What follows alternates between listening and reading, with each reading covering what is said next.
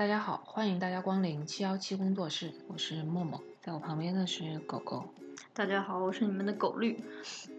今天是我们工作室试营业的第一天，先给大家来介绍一下吧。七幺七工作室是彩虹律师团队官方非正式工作室，将由我们团队的律师给大家提供一些性少数相关的法律知识。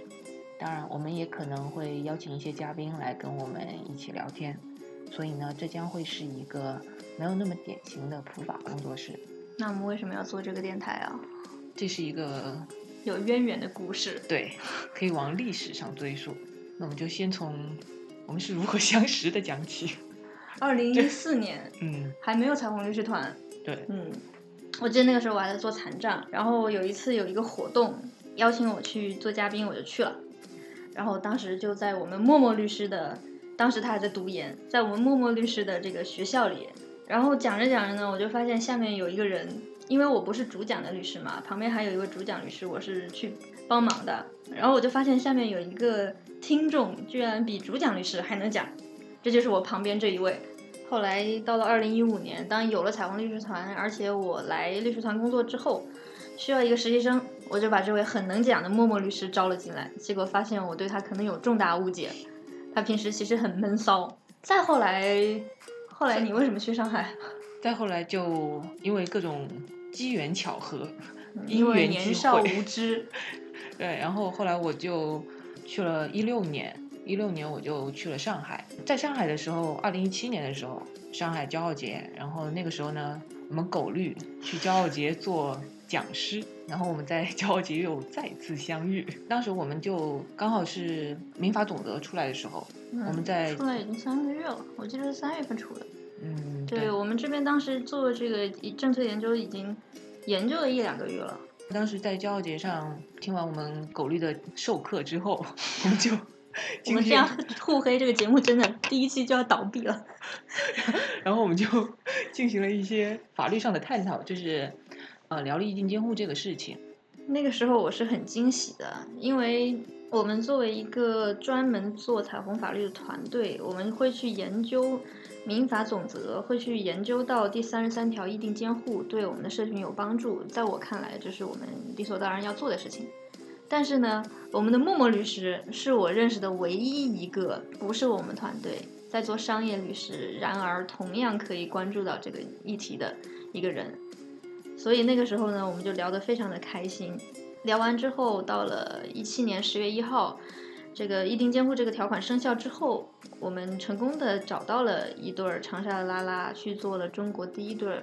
同性伴侣之间的议定监护。我记得我那时候还全程跟你报喜，对不对？嗯，对。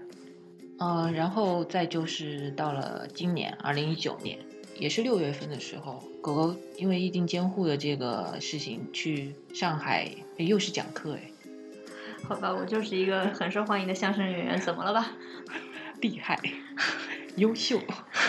然后因为这个，我们就是又再次相遇。哇，那个时候我我记得我很兴奋，因为第一次到上海去讲那么多人的一场课，整个就。有点紧张，有点激动，有点兴奋。然而，当我讲完见到我们的默默的时候，我就发现他整个人都要枯萎了，眼里都没有了灵气。嗯，因为当时自己也是陷入了一种很机械的循环中，正在考虑换一个环境，就是这么刚刚好，我们的狗绿伸出了援手。哇，当时我记得我特别的热血，我们在法租界聊了一整天，聊完之后我就拍了他一下说。那你还做什么商业律师？跑过来跟我改变世界吧！然后第二周，我们的默默律师就辞了职，我就这样离开了上海。以上就是我们这几年兜兜转转的这种孽缘。不过呢，像缘分，虽然说能产生孽缘，但是其实它也会产生一些比较美好的结果，比如说婚姻。在我们这几年的工作中呢，接了非常非常多来自社群的咨询，然后有结婚的，有行婚的，有不婚的，各种不同的婚姻。但今天呢，我们因为我们都知道，在中国大陆地区，同性婚姻还是没有合法的，所以我们今天主要跟大家聊的是在中国大陆地区的中国人去国外结婚的一些事情。其实我之前呢一直不是很能理解为什么大家要花那么大的力气出国去拿一个在国内并不受并不能获得承认的一个结婚证。我当时就觉得说，可能大家是有一种仪式感上的需要，然后就是可能在心理上能有一种慰藉。但是直到后来，就狗狗给我讲了一个故事。其实我自己也是一开始不能理解的，后来随着这个见的人越来越多，做的案例越来越多，我就慢慢的明白了。一个就是之前有一个外国的朋友，他自己是和他的他是男生，他自己和他的男朋友都是美国人。然后他说以前他到他家里去，带着他男朋友回家，然后给他家人介绍，就说啊，这个是我的男朋友，或者说这个是我的伴侣。然后其他所有人都不能理解，你们是要合作一起做生意呢？还是你们要干什么呢？嗯，因为英文里的 partner 既可以理解成是伴侣，也可以理解成是商业上的合作伙伴。但后来呢，他们去领了结婚证，然后再带回家，他就跟很骄傲的跟他的所有的家人说啊，这是我的丈夫。然后他这么一说，马上所有人马上就理解啊，你们是结婚的关系。所以这个这个故事告诉我们什么呢？其实就是婚姻这个关系啊，在我们人类的文化里已经长久的成为了一个每个人都可以理解的概念。那比起其他的我们新兴的概念来讲呢，是一种更容易让别人理解和接受的关系。后来随着我们自己的法律实践越做越多，我才逐渐的发现，原来即使中国的婚姻只限制在一男一女之间。但是国外的结婚证拿回中国也并不是完完全全的什么作用都没有。我举一个例子吧，比如说你去美国结过婚了，结完婚之后呢，你现在想要办一个欧洲的签证，比如说你去荷兰领事馆，这个时候你和你的同性的这个伴侣如果拿出你们在美国的这个结婚证，你就可以证明你们两个人是一个什么关系，这样在办签证的时候呢会有一些作用。然后其次呢，还有一些公司，如果你要购买一些跟你们关系有关的，比如说理财产品啊或者什么之类的时候，有一些公司他自己主动就会提出说啊，你们有没有在国外结过婚呀？能不能把你们国外的这个结婚证拿出来呀？甚至我们还找到了在中国有已经生效的判决书里面就记载到，这个案件的两个纠纷的人是在某某国家曾经结过婚。所以，对于我国大陆地区的同性伴侣来说呢，在国外拿到结婚证书，不仅仅是仪式感或者心灵慰藉，也是能够起到实质上的作用的。那么，接下来我们就来聊聊出国结婚前的准备和一些注意事项吧。如果大家要选择出国结婚，首先当然是要确定一个目的地。哦，不不不不不不，首先是要确定一个合适的对象。好有道理。然而，我们电台并不给大家发对象，所以我们还是先来聊一聊目的地吧。对，目前呢，在维基百科上，大家呃是有专门的一个同性婚姻的页面，大家在上面可以查到全球承认同性婚姻的权利，并且准予注册的国家和地区。截止到现在，应该是有二十八个。但是呢，这二十八个并不见得都是合适的结婚地，因为有一些地方只有是当地的公民或者是居民才能结婚的。所以大家在去之前呢，还是需要先做一下确认。那选好合适的目的地之后呢，我们需要知道的就是这个目的地它结婚到底需要准备哪些材料。有一些地方呢，它可能是需要你提前一个月以上就在网上填申请表格；也有一些地方呢，它可能需要你提前准备好证婚人，或者说是准备好主婚人。也有一些呢，它是需要提前预约时间，因为它这个结婚的人可能比较多，也就跟国内办婚庆一样嘛，很多那种比较火爆的酒楼可能要提前半年、一年预定，是一样的。有一些比较火爆的地方呢，它那个时间呀，也是需要大家比较早的去定的，不然到时候可能就定不上你认为对你来讲有纪念意义的时间了。嗯，另外还有一些问题呢，就是可能有一些地方它会要求提供一些经过公证的材料。如果是有这样的需求的话，那更是要提前准备了，也是需要大家注意的。当然，如果大家有时间有精力的话，还可以制定一下旅游计划，因为这样结完婚之后还可以顺路就把蜜月度了。哇，我觉得可能得先旅游再结婚比较合适哎，因为不是有一个梗叫做成田分手嘛？对，就是日本那边有一些新婚的夫妇，本来都结婚了去度蜜月。结果呢？因为在旅途中间最能见人品嘛，然后他们旅行的过程中呢，可能就拜拜了，然后从旅途回来到了成田机场，直接就分手了。所以也建议大家在挑选结婚对象之前，一定要尝试一下各种不同的生活状态，比如说像旅游呀这种。说到旅游，其实，在和我们只有两小时时差的一个海岛上，就可以同时满足旅游加结婚的需求，那就是塞班岛。因为塞班岛是美国的海外领地，所以呢，它是适用美国的法律。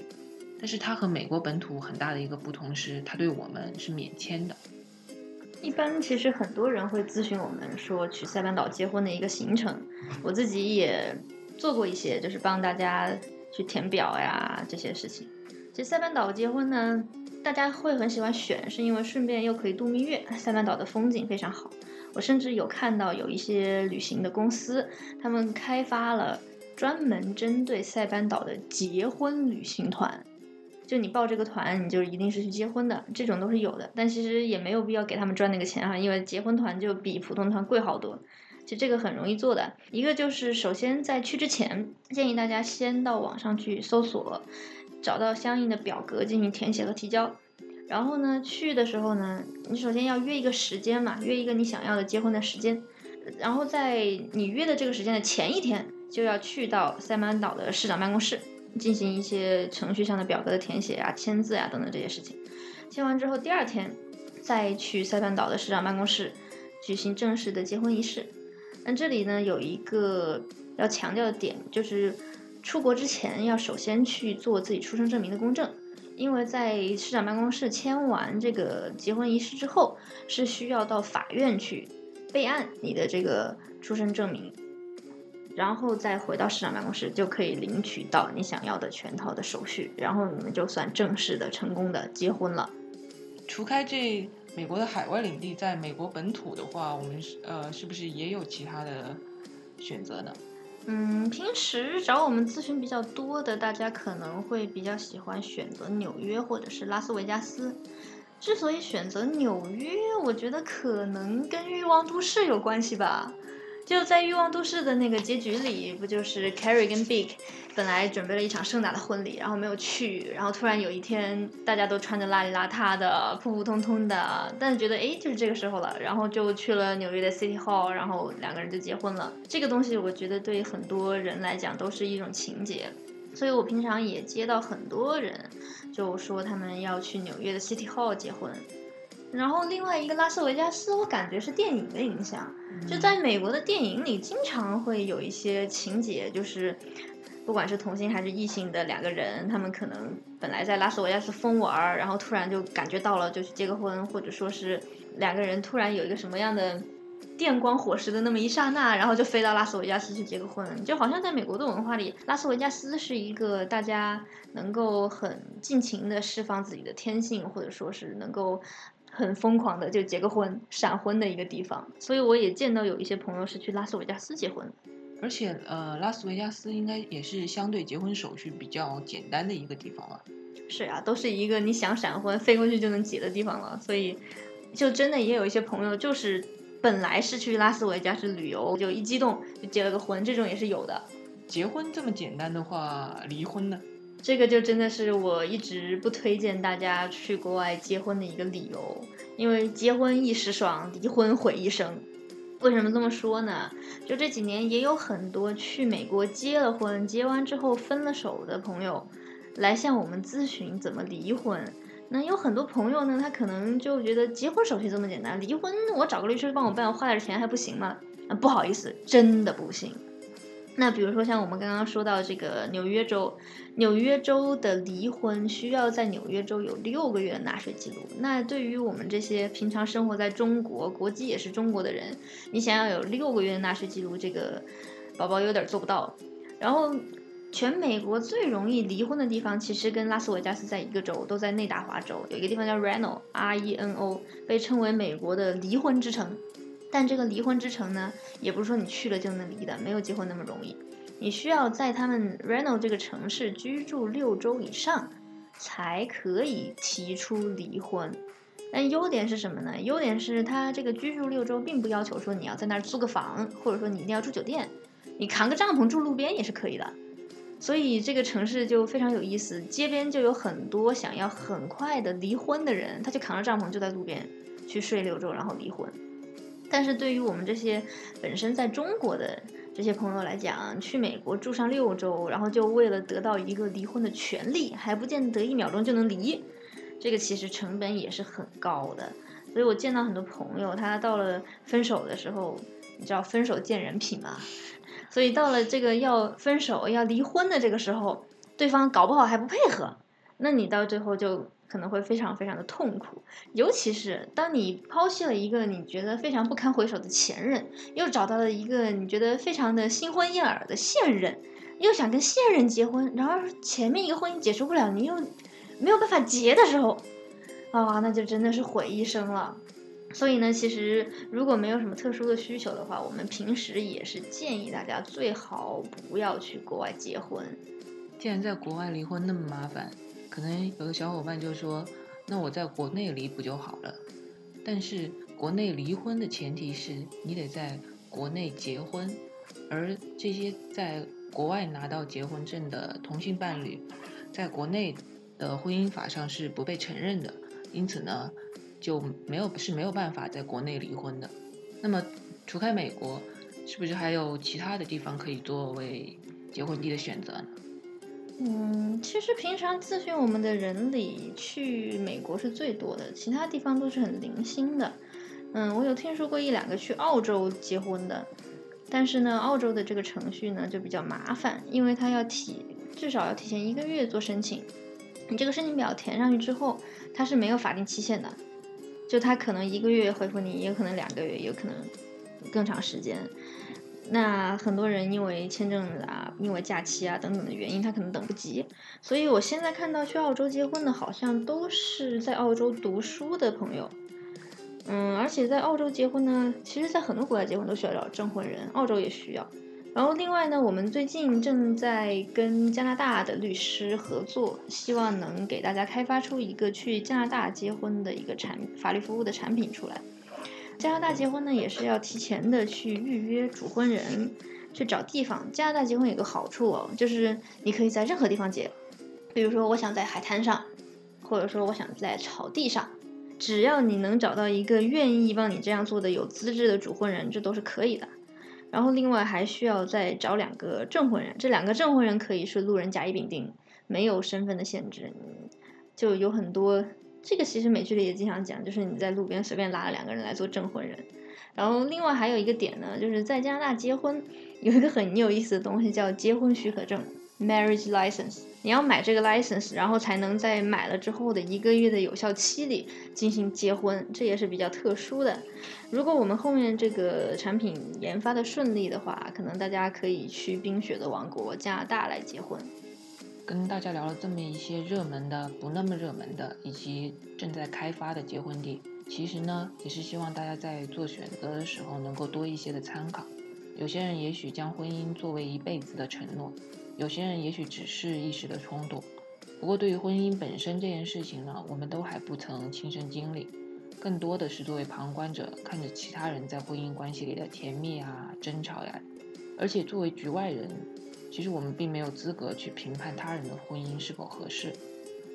其实呢，我们当然是希望我们所认识到的所有朋友都能够有情人终成眷属，岁月静好，白头到老。但是呢，又作为律师的身份，往往来找我们的这些朋友，他们的故事都不是那么的美满，所以在这样的情况下，我们也不得不提醒大家，结婚确实是一件要慎重考虑的事情，也要注意规避风险。不过不管怎么样啦，不管是在境内还是境外结婚，不管是同性的伴侣还是异性的伴侣。结婚其实都只是一个形式，是一个壳。真正重要的呢，是两个人互相之间一天一天的相处，以及一点一点的感情的累积。我们也非常祝愿大家都能够找到一个合拍的灵魂的伴侣，这样可能很多我们所担心的问题都不会是问题。也非常衷心的期待大家一辈子只需要结一次婚。啊，各位亲爱的朋友们，我们现在是在律师事务所的办公室里跟大家录制七幺七工作室的第一期的节目。那由于时间很晚，整个办公室灯已经都关掉了，顿时让我有了一种我们在录深夜食堂的感觉。那么我们就下一期的深夜食堂再见了，就这样了，当然，那你还想干嘛？结束了，你都下期再见了，你还想干嘛？就有一些突如其来的 对话。